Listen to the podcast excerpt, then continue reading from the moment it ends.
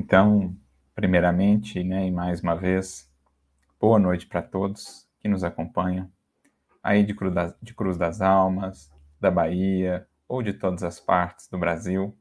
Recebam o nosso abraço fraterno e os nossos votos de muita paz. Eu gostaria de agradecer aos amigos pelo convite que nos foi feito, ainda mais pela oportunidade de poder partilhar esse dia de festa comemorando aí os 59 anos de existência dos Obreiros da Fraternidade, que o nosso querido Cícero Nazareno, certamente um tarefeiro tão dedicado no mundo espiritual como era quando encarnado também, que ele possa, esse espírito bondoso, nos amparar, nos inspirar, e também Jesus, o Divino Mestre de todos nós, abrindo novos horizontes para a nossa mente em busca da tão necessária tão importante transformação. Então, fico muito honrado em poder participar deste momento e desejo à casa e todos os trabalhadores muitos anos mais de serviço no bem, na seara do Cristo, sobre os, sobre os pilares de Allan Kardec, para que esse edifício possa ser realmente uma casa acolhedora das almas, para que os corações, fazendo parte dessa família espiritual, possam encontrar aí o alimento que os nutra, a luz que lhes traga discernimento e sempre o amor e o bem como forças fundamentais e transformadoras da vida. Então, parabéns mais uma vez e muitos anos para casa. E sobre a nossa conversa nesta noite, foi nos mencionado que a proposta de uma temática central para este mês giraria em torno do tema evolução do pensamento. E então, de maneira atrelada a esse tema, nós sugerimos a reflexão que agora vamos desenvolver aqui em torno da mente e da transformação. E essa reflexão, ela nasce de um estudo que vínhamos fazendo, que temos feito, das epístolas paulinas. Atualmente estamos a estudar a epístola aos Romanos, e, como sempre temos mencionado, as cartas de Paulo, elas são um manancial assim inesgotável de reflexões, de luzes, e a gente vai colhendo ali pérolas, nós vamos extraindo verdadeiros diamantes, cada versículo, cada frase, que na medida em que vamos lapidando esses diamantes, na medida em que vamos realmente nos dedicando a observá-los, a contemplá-los, eles vão nos revelando ali múltiplas facetas, todas elas luminosas, todas elas a refletirem uma imensa luz do alto para a nossa caminhada, para o nosso mundo interior.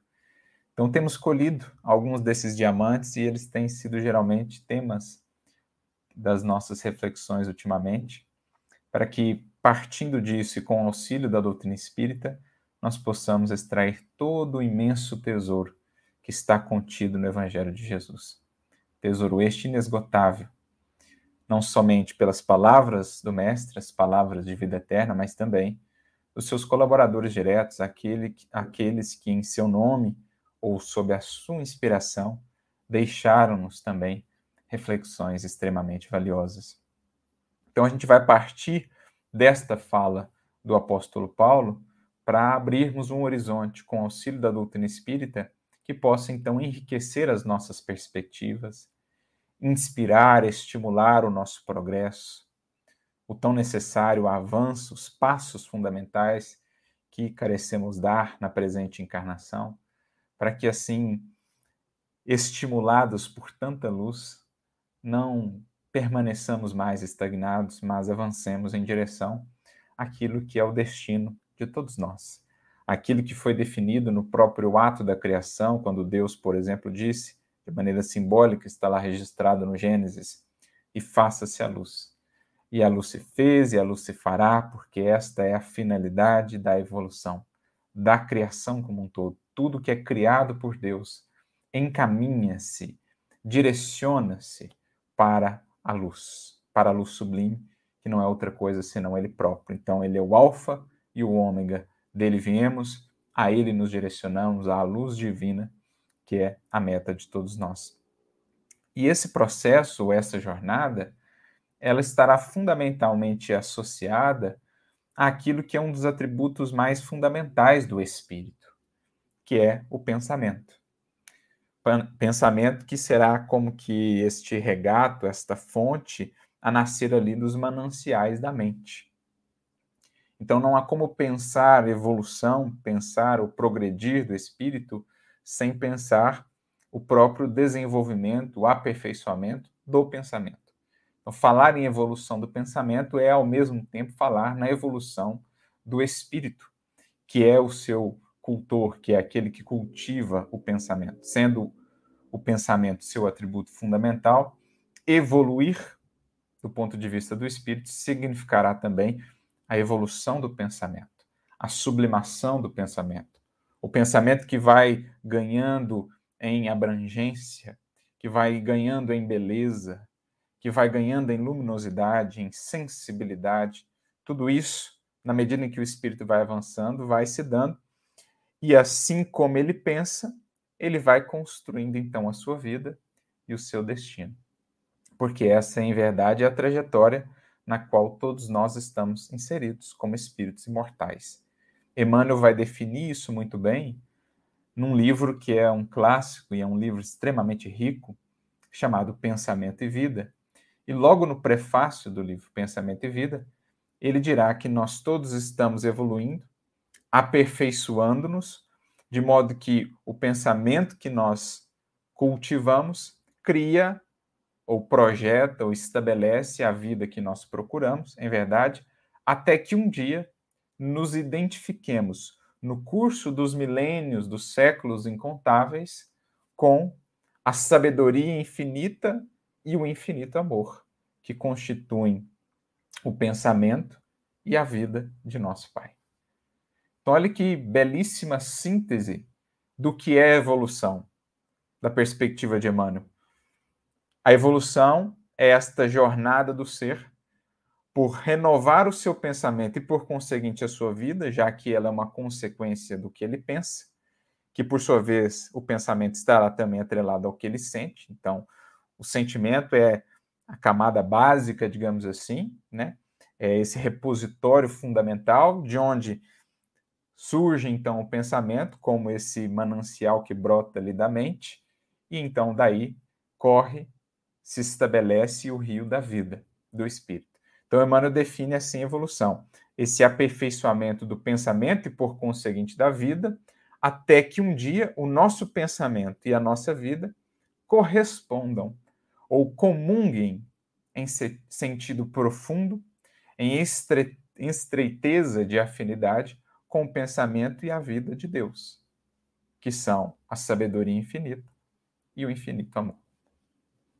Então, por isso a importância de pensar o pensamento, de analisá-lo, de entendê-lo, de compreender como renová-lo, como transformá-lo, para compreendermos, assim também, a jornada de evolução do ser. Evoluir é uma evolução do pensamento numa instância mais profunda.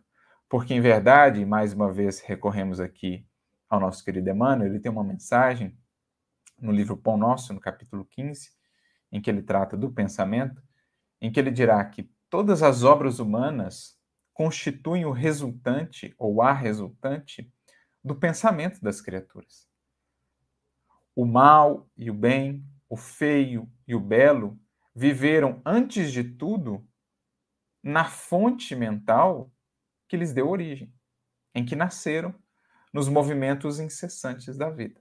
É assim que ele inicia esta sua mensagem, comentando uma outra fala do apóstolo Paulo em torno do pensamento, quando o apóstolo nos orienta a buscarmos pensar ou fixar ou nortear o nosso pensamento a partir daquilo que nos chega do mais alto né, os pensamentos nobres, as inspirações mais elevadas, dar valor a isso, cultivar isso, para que nos mantenhamos sempre voltados para esses horizontes. Então, ele define que tudo que nós realizamos, em verdade, ao longo do processo evolutivo, seja neste orbe, seja em outros orbes pelos quais já passamos ou viremos a passar, tudo que é obra do ser, um dia existiu antes né, no seu pensamento. O mal e o bem, o feio e o belo, qualquer coisa, existiu antes no pensamento. Por isso, não há como de fato mudar aquilo que é a resultante, aquilo que é o efeito, sem alterar as causas profundas. Por isso, a mudança interna da criatura é de fato o grande caminho para a mudança efetiva da vida e do mundo. Quando pensamos em escala, a mudança das criaturas é um projeto coletivo que na Terra é dirigido ou foi pensado inicialmente e vem sendo conduzido pelo Cristo. Há um outro espírito chamado Lourenço Prado, no livro Instruções Psicofônicas, ele traz uma mensagem chamada Pensamento, em que ele dirá no final que o mundo novo que nós esperamos, que nós espíritas denominamos mundo regenerado, né, ou a transição, um mundo mais ditoso, um mundo mais justo, um mundo mais fraterno, esse mundo novo que nós esperamos é uma construção divina mentalizada pelo Cristo. Então, olha que interessante perspectiva. O mundo regenerado é um projeto que começou lá no pensamento do Cristo, quando ele recebeu a incumbência de coordenar o processo evolutivo do orbe, ele já tinha em vistas essas finalidades sublimes, essa construção divina. Então, ele inicia uma construção física, elaborando junto aos seus emissários, recorrendo aí às potências do espírito, o pensamento e o sentimento, né, como fundamentos. Ele vem, inicia uma construção material, física mesmo, do orbe, mas a grande construção que ele vem desenvolvendo desde há muito é uma construção espiritual, a construção desse mundo novo, que será regido por novos valores, não tanto mais o egoísmo, o orgulho, a vaidade que vão cedendo espaço para abrirem campo, enfim, para os paradigmas do evangelho, a humildade, a indulgência, o perdão, a caridade, que aos poucos vão realmente se consolidando como os pilares desse mundo novo. Mas esse é um projeto que inicia na mente do Cristo, mentalizado pelo Cristo. Mente essa que, em verdade, está conectada à mente divina reflete o pensamento divino. E aí, naturalmente, ao longo dos séculos, Jesus vem congregando outros corações e outras mentes que, pela sua transformação, vão se fazendo mais aptas a colaborarem com ele. Mentes que vão entrando em sintonias mais elevadas, acessando então esse programa que nasce na mente do Cristo e vão se tornando artífices do mundo dessa transformação. Primeiro, porque compreendem a necessidade essencial da transformação de si mesmos. Então, em contato com a mente do Cristo, com o pensamento do Cristo por meio do Evangelho, vão aos poucos incorporando aqueles valores. Sua mente vai mudando de faixa, mudando de frequência, de operação, de sintonia. Os valores vão se alterando e, por conseguinte, com a mudança de pensamento, o indivíduo vai se transformando e na medida em que ele se transforma, ele vai ganhando gabarito, ele vai ganhando possibilidades, potências para transformar a realidade ao seu redor. Então tudo começa com esse projeto de um mundo novo mentalizado lá na mente do Cristo.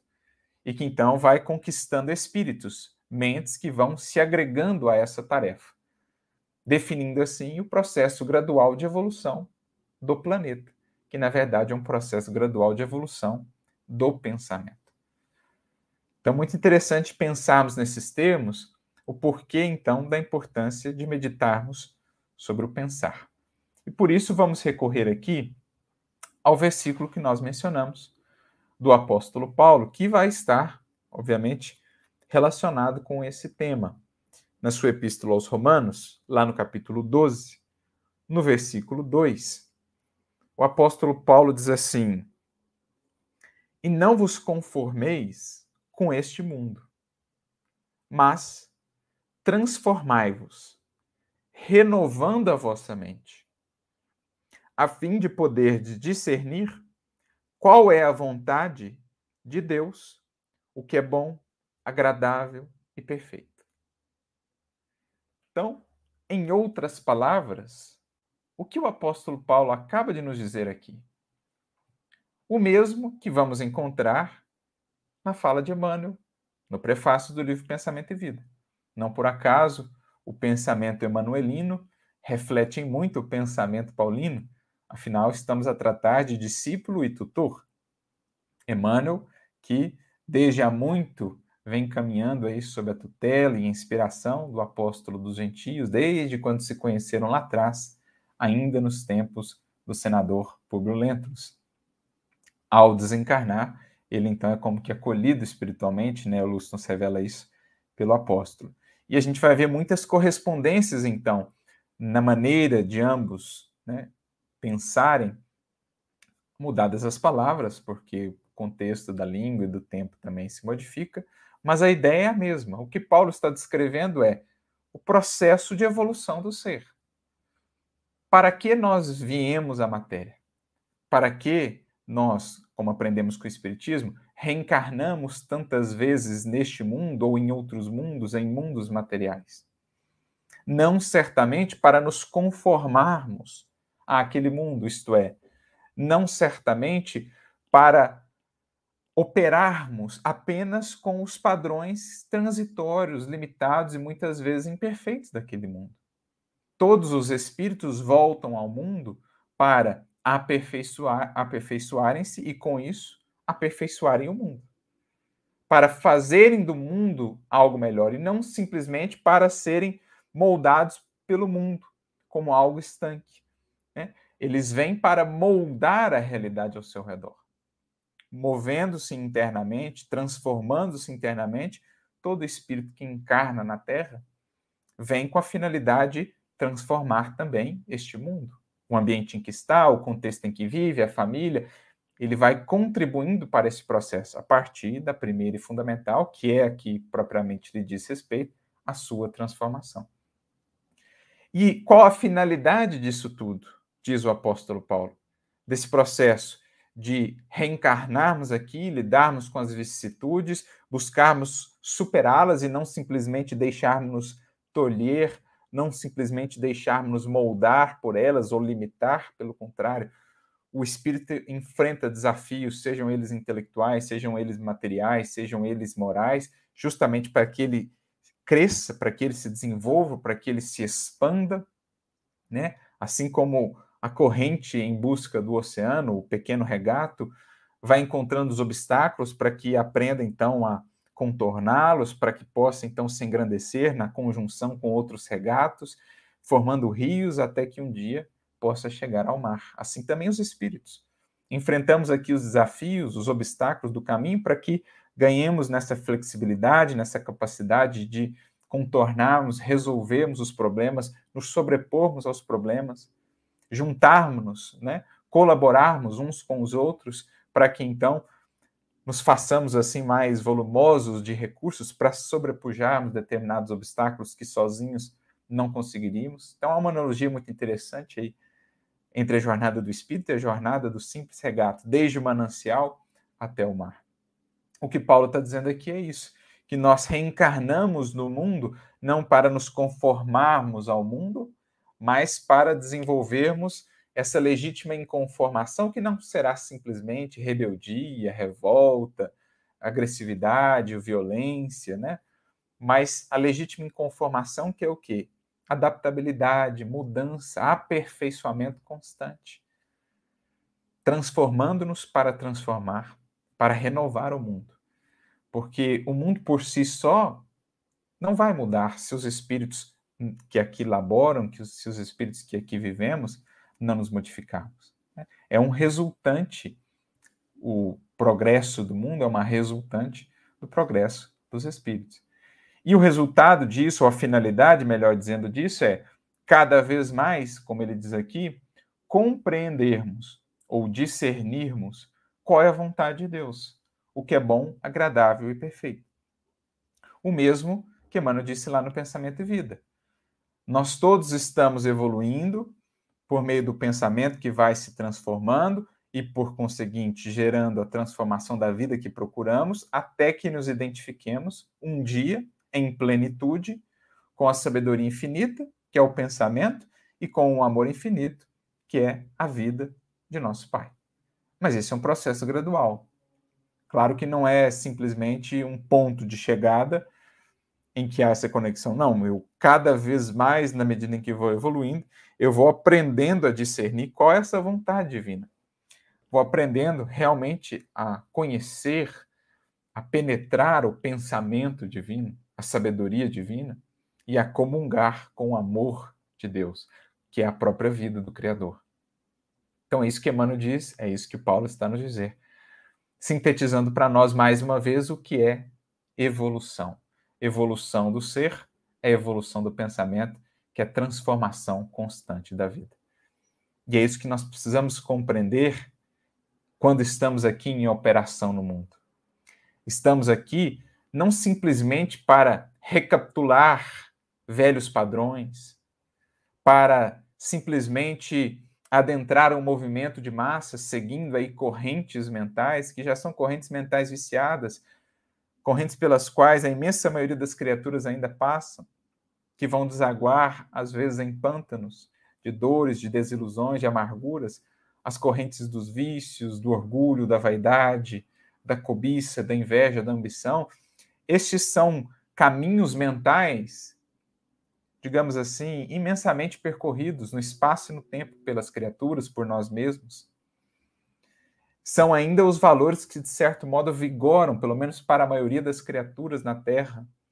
Mas existem aqueles outros que vão abrindo novas correntes mentais, que, justamente por não se conformarem, por não se deixarem moldar pelo que a maioria faz, pelas coisas como são, por quererem fazer algo melhor, porque as consciência, a consciência já lhes dita algo mais sublime, já, já lhes orienta num outro sentido, são estes que vão de fato fermentando o progresso da humanidade, porque vão trazendo novas, novas luzes, novas ideias a fecundarem o pensamento das criaturas e, por conseguinte, gradativamente a fecundarem, a transformarem determinadas coletividades, povos inteiros e a humanidade como um todo no transcurso do tempo. Isso é evolução, trabalhada do ponto de vista espiritual. E é o que Paulo sucintamente está a descrever para nós. A importância de estarmos atentos para não nos deixarmos simplesmente reger por padrões que, à luz do evangelho, já sabemos não são os mais adequados. Ah, mas todo mundo faz. Ah, mas o fulano, ele fez assim para mim, eu vou fazer assim também para ele. Essa reciprocidade naquilo que não agrega já não é mais o caminho de quem desperta para uma evolução consciente. Jesus mesmo nos diz, a proposta é dar outra face, então apresentar outros caminhos mentais, outras posturas, outras atitudes. São estes, propriamente, os que não se conformam com o mundo. Não são os que saem aí a mover, muitas vezes, apenas revoluções materiais, ou a incitar a rebeldia, a revolta, a indisciplina, Claro que esses movimentos acabam, às vezes, despertando alguns processos de mudança, mas efetivamente o que nos cabe é incutir no mundo, por meio do pensamento, a gerar uma vida transformada, novos valores, novas ideias que, em alcançando outros pensamentos, em alcançando outros mananciais mentais, possam representar também ali inícios, processos iniciais de transformação que virão depois convergir né, num esforço somado de corações que começam a abrir realmente novos caminhos para o pensamento humano e, por conseguinte, para a evolução da humanidade terrestre. Então é muito importante a gente entender essa ideia paulina da inconformação mais legítima, que será baseada em transformação, que por sua vez terá raiz, terá origem na renovação mental com Cristo.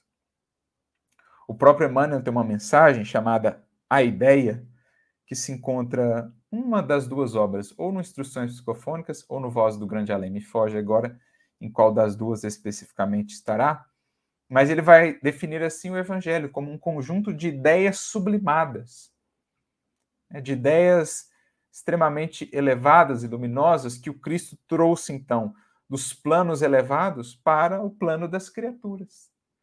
E na medida que essas sementes, essas ideias sublimadas que compõem o evangelho vão sendo por nós acolhidas no campo mental, esse campo mental passa a dar origem a novos frutos, que é aquilo que nós traduzimos propriamente para a vida. É o nosso contributo para aquele projeto do mundo novo que se inicia na mente do Cristo. E que ele vai então congregando né, corações e consciências que vão despertando para essa tarefa.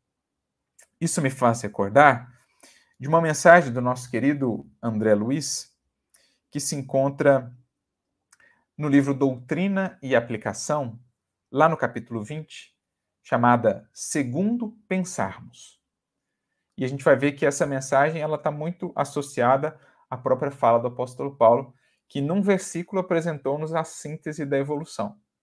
Cada espírito vem ao mundo, lida com os contrastes, com as inconsistências, digamos assim, do mundo, com os desafios do mundo, não para se conformar a eles, mas para crescer diante deles, os toma como estímulos de crescimento. As lutas morais, as lutas materiais vão desenvolvendo ou levando ao progresso intelectual e moral, como Kardec vai trabalhar para nós no Livro dos Espíritos ou no Evangelho segundo o Espiritismo, quando fala da importância do trabalho, quando fala das vicissitudes. Esses são estímulos para que o espírito que não simplesmente fique estagnado ou permanece ali moldado, acumpliciado com os antigos valores e padrões ainda viciados do mundo, o espírito que se movimenta no sentido da renovação e do progresso, ele vai avançando, renovando pensamento e vida, e então vai cada vez mais integrando-se, harmonizando-se com o pensamento e a vida de Deus, com a vontade de Deus, né, com o que é bom, agradável e perfeito, diz o apóstolo Paulo. Então, esta é a jornada em que estamos inseridos. Mente renovada a gerar transformação em nós e ao nosso redor.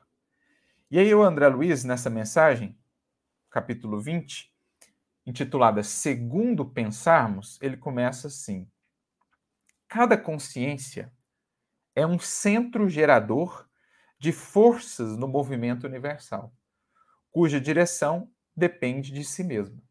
Então, cada consciência, cada mente é um centro gerador de forças. E tudo isso no universo infinito está em constante interação, em movimento incessante de trocas.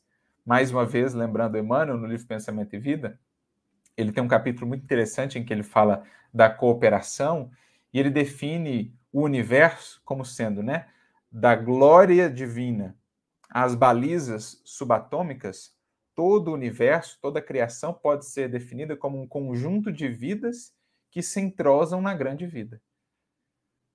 Aqui, né, fazendo adaptação como um conjunto de mentes, de núcleos aí criadores, de centros geradores de vida, de estímulos, que se entrosam na grande mente, na grande mente divina. Pensar é criar tudo que existe, tudo que foi criado pelos seres, existiu antes no pensamento de cada ser. Até mesmo quando pensamos do ente supremo, no Criador, a criação existiu antes no pensar divino.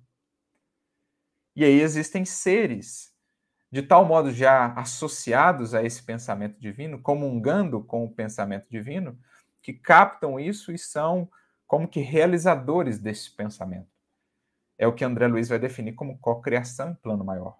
Mas nós somos co-criadores em plano menor, porque também estamos recebendo esses influxos. Ora, nos sintonizamos com o mais alto e somos capazes de co-criar em plano menor aquilo que é bom, aquilo que é belo, aquilo que é útil. Ora, sintonizamos ainda com os planos inferiores e co-criamos aquilo que é sombrio, aquilo que é infeliz, aquilo que gerará angústia. Estamos a todo momento criando, porque recebemos estímulos e projetamos isso na nossa ação, mas também por meio da nossa ação ou do que pensamos, estamos gerando estímulos em outros. Por isso, Emmanuel define a mente como espelho da vida, no livro Pensamento e Vida, porque conforme a direção para a qual nós voltamos a mente, é aquilo que nós vamos mais captando, recebendo de estímulos e recursos, que vai se traduzir na nossa ação. Se uma ação mais luminosa, mais feliz, uma ação menos feliz, mais ainda voltada para as sombras, a depender de para onde voltamos mais corriqueiramente o espelho da mente. Mas ao mesmo tempo que recebemos reflexos, projeções, também projetamos, também influenciamos outras mentes. Então tudo isso está integrado, cada centro gerador desse intercomunicando-se ali com os que estão ao seu redor, encarnados ou desencarnados, com as fontes superiores da vida, né, as, as grandes mentes que atuam em nome do Criador, e o próprio Criador a inspirar todos os seres que o vão buscando, né, por meio da sintonia adequada, na prece, no trabalho do bem, e assim sucessivamente. Então, pensar é criar. O destino recebe a forma que lhe impusermos à maneira do vaso que exprime a imaginação do oleiro. Então, olha o símbolo bonito que André Luiz usa aqui. O símbolo do oleiro, que vai dando forma à argila. Então, imaginemos o vaso como ser, como sendo o nosso destino. E o pensamento ali é o oleiro, né? O pensamento a representar o atributo fundamental do espírito é o que vai dando forma ao destino. Então, nós somos os artífices da nossa imortalidade, como dirá o Espírito de Verdade em o Evangelho segundo o Espiritismo. De acordo com a forma que escolhermos como referencial, assim será o nosso destino. Se a nossa mente, se o nosso pensamento está ainda muito voltado para as formas viciosas, para as formas imperfeitas, para as formas menos dignas, né, os antigos padrões, os antigos vícios, assim será o nosso destino, a vida que formos encontrando. Um vaso imperfeito, um vaso quebradiço. Mas se já tomarmos como forma de referência o Cristo, o modelo por excelência, o Evangelho que nos foi dado como esse guia, e nos conformarmos então ao Cristo, eis então que o nosso destino será expansão, será luminosidade, será plenitude. É essa ideia que o apóstolo trabalha quando utiliza o verbo conformar. Que forma eu estou buscando dar ao meu destino? Eu estou buscando mensurar a minha vida, tendo por referência os moldes do mundo? Porque quem se conformar aos moldes do mundo não estará produzindo um vaso embelezado, um vaso, né, realmente belo, um ornamento, uma obra de arte, mas quem buscar se conformar aos moldes do Cristo, este sim estará alcançando vida nova, vida abundante, transformação. Então, Paulo diz: não vos conformeis a este mundo, mas em outros momentos ele dirá: conformemo-nos ao Cristo. Então, uma questão de mudar os moldes, as referências. A partir do momento que o meu pensamento ele trabalha com outros moldes de referência, então o vaso que eu vou produzindo, isto é o destino, a vida, vai refletir aquilo que é o molde que eu tomei por referência para o meu pensamento. Da importância de enriquecer a mente, o pensamento, com as luzes do Evangelho, que define para nós, que delineia para nós o molde, o modelo, que é o Cristo. Os que conformarem-se a Ele estarão cada vez mais realmente alcançando aquilo que lhes está destinado em termos de plenitude, de felicidade e paz. Os que seguirem conformando-se aos moldes do mundo, operando como a imensa maioria ainda faz, com bases no egoísmo, com bases no orgulho, nas vaidades, aí a gente vai estar produzindo as mesmas obras que temos feito há tanto, né? os vasos frágeis e quebradiços, não tão belos como já podemos a partir do conhecimento do Evangelho. A palavra vem depois da ideia. A ação é cimento invisível. A obra é pensamento coagulado. É muito interessante a gente pensar isso, que tudo que existe no mundo é um pensamento coagulado. Então, o notebook que estamos usando aqui, por exemplo, quanto há envolvido aqui de pensamento, de esforço, desde o indivíduo que descobriu lá o resistor, o transistor, a bateria, a tela, o material X, o material Y, tudo isso está coagulado aqui na forma deste objeto.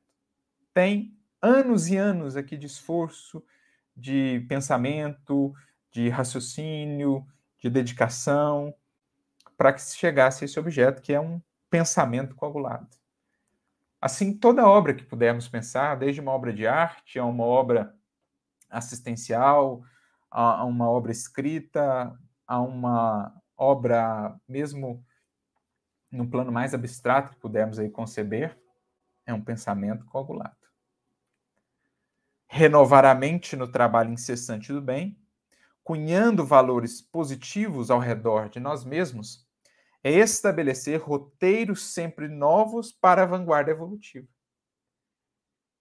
Então, é o que nós falávamos, é o que nos concita aqui Paulo, a não sermos aqueles que simplesmente nos moldamos ao mundo.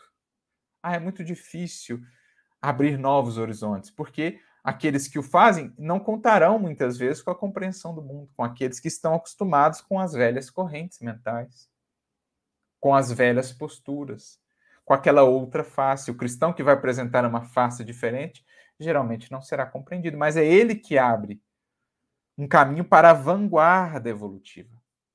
Em todos os tempos, são os que trouxeram novos elementos para o horizonte, para o universo do pensamento humano e do sentimento humano, são esses os vanguardeiros da evolução, o Cristo, o maior deles, porque nos deixou o legado do seu pensamento. Quando falamos pensamento aqui, englobemos sempre o sentimento, que está na base, no fundamento do próprio pensamento, né? O sentir, ele é o manancial de onde brota ali o pensar. Então, esses que vão renovando a mente no trabalho, né? ocupando-a no bem, e por trabalho entendamos aquela definição que os Espíritos definem, toda ocupação útil em O Livro dos Espíritos. Então, o estudo é um trabalho, a meditação é um trabalho, o amparo fraterno é um trabalho, o trabalho profissional feito com dignidade, com honestidade, com dedicação é trabalho, toda ocupação útil é trabalho, e é por meio desse movimento, porque a gente sempre que está trabalhando está movimentando o pensamento, alargando o pensamento, é por meio disso que a gente vai renovando a mente. E com isso, renovando a vida e abrindo essas novas, esses novos roteiros, como ele diz aqui, para a vanguarda evolutiva. O Espírito herdeiro divino do Supremo Senhor traz consigo todas as sementes do céu para engrandecer a terra. Então, o Cristo, como o divino semeador, trouxe-nos as sementes mais valiosas, que aos poucos vamos ajuntando, as temos conosco na forma das suas palavras de vida eterna, para que da terra façamos o céu. A começar dentro de nós, na terra de nós mesmos, construindo aqui um céu interior, estabelecendo o santuário divino de comunhão com Deus pelas vias do pensamento e do coração, para que então, na Terra ao nosso redor, no planeta como um todo, nós, enquanto humanidade, possamos um dia estabelecer o céu, que é aquele mundo novo, inicialmente projetado, mentalizado pelo Cristo. Unidade atuante irradia-se através de mil modos, gozando ou sofrendo em seu cosmo orgânico a bênção ou a reação das energias que projeta e que o elevam ou convulsionam, de acordo com a intensidade dinâmica que lhes é característica. Cultiva a tua mente, continua ele, iluminando-a e enobrecendo-a. Cultivar a mente é fecundá-la com esse conjunto de ideias sublimes que o Cristo nos trouxe por meio do Evangelho. Ou com as ideias sublimes que outros pensadores, que outros benfeitores da humanidade nos têm trazido. É fecundar a nossa mente também com estímulos a partir dos exemplos de vivência e testemunhos de tantos corações, nos mais diversos campos e tempos da humanidade. Ainda que por agora não percebas, a tua alma se expande em milhões de partículas que são os agentes de libertação ou o de cativeiro elaborados por teu próprio plano mental. Então, da nossa mente surge transformação libertadora ou estagnação no cativeiro da ignorância, das sombras, das expiações que nós mesmos elaboramos, conforme o nosso plano mental. Avança escolhendo a melhor parte, Diante do sofrimento e da morte, afirmou o mestre certa vez: Não temas, crê somente. Segundo pensarmos, assim será. Então, André sintetiza para nós aqui o que é essa ideia que Paulo, que Emmanuel nos trouxeram da evolução do pensamento a basear, a sustentar a evolução da própria humanidade terrestre. E ainda, a título de acréscimo e desenvolvimento, vamos a mais uma mensagem do nosso querido Emmanuel, agora no livro Roteiro. O André falou lá na sua mensagem sobre novos roteiros que vamos abrindo a partir da renovação mental, quando não vamos nos conformando ao mundo, mas nos conformando ao Cristo, moldando o nosso destino conforme esse modelo que nos foi dado por meio do pensamento. Então, ante a vida mental, no livro Roteiro, é o capítulo 25, em determinado momento, Emmanuel vai dizer assim: a mente é manancial vivo de energias criadoras. Então, a mente é um manancial vivo, de onde está constantemente brotando ali, de onde estão constantemente brotando energias criadoras, para o bem ou para o mal, energias libertadoras ou energias que haverão de nos prender, a depender da natureza, da direção, do sentido dessas energias. Né? O pensamento é substância, continua ele, coisa mensurável.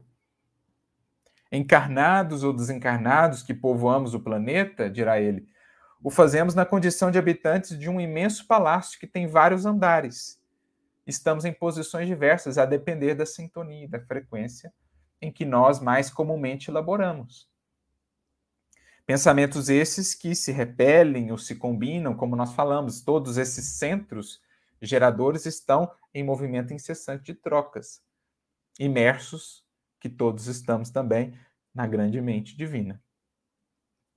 E aí, mais adiante, ele continua: correspondem-se as ideias segundo o tipo em que se expressam, projetando raios de força que alimentam ou deprimem, sublimam ou arruinam, integram ou desintegram, arrojados sutilmente do campo das causas para a região dos efeitos.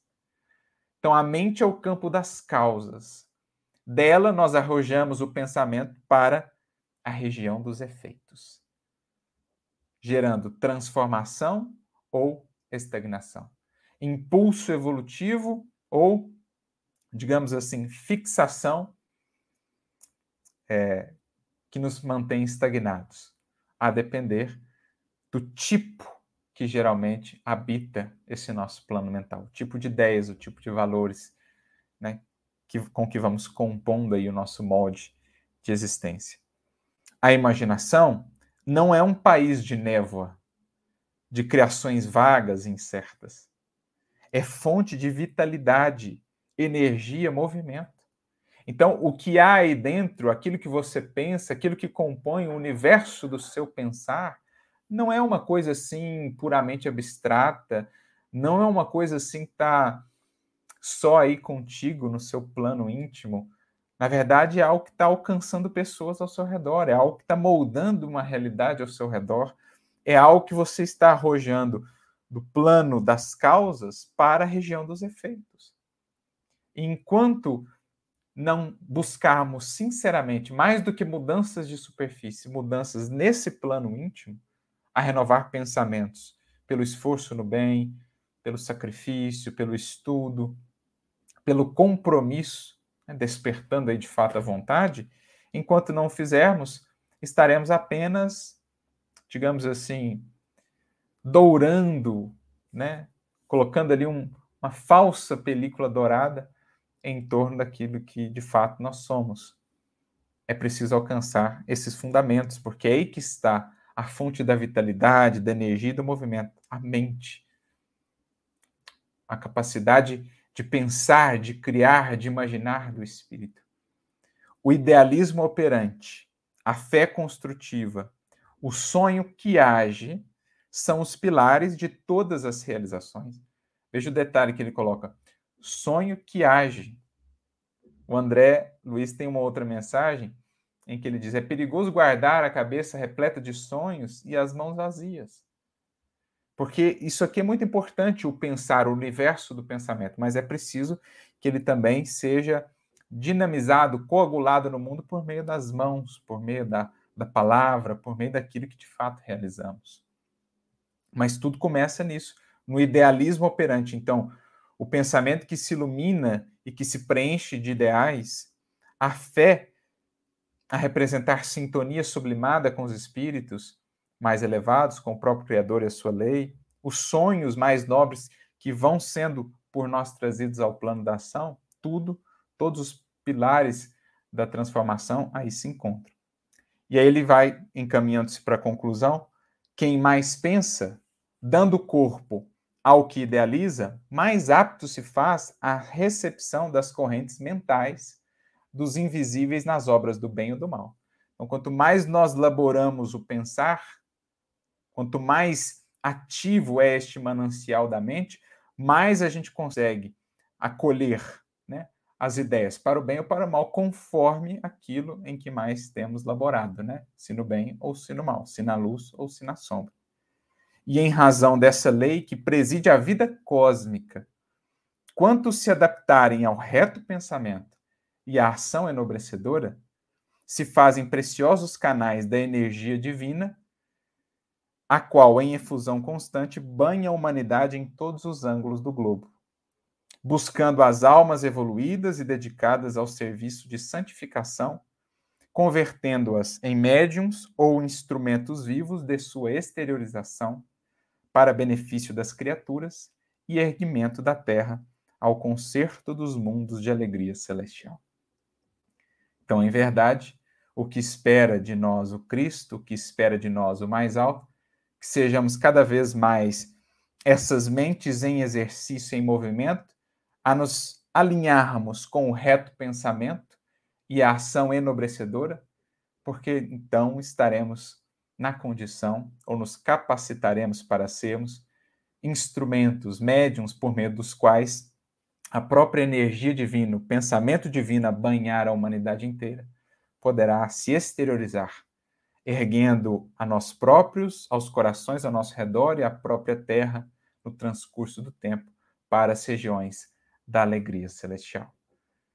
É este o processo, amigos. É este o convite que nos está posto os mananciais nos foram apresentados inesgotáveis no Evangelho de Jesus. Quem deles bebe dessa fonte se descedenta, não lhe faltarão recursos para fazer também do manancial da sua mente uma fonte de transformação para si, para o seu destino e para a vida e o mundo ao seu redor. Não nos conformemos com este mundo, mas, como diz o apóstolo Paulo, transformemo-nos pela renovação da nossa mente, para que Deus cada vez mais encontre em nós um instrumento para exteriorização do reino dos céus na terra de nós mesmos e na terra em que por ora pisamos. Que Jesus nos abençoe a todos, muita luz, muita paz sempre.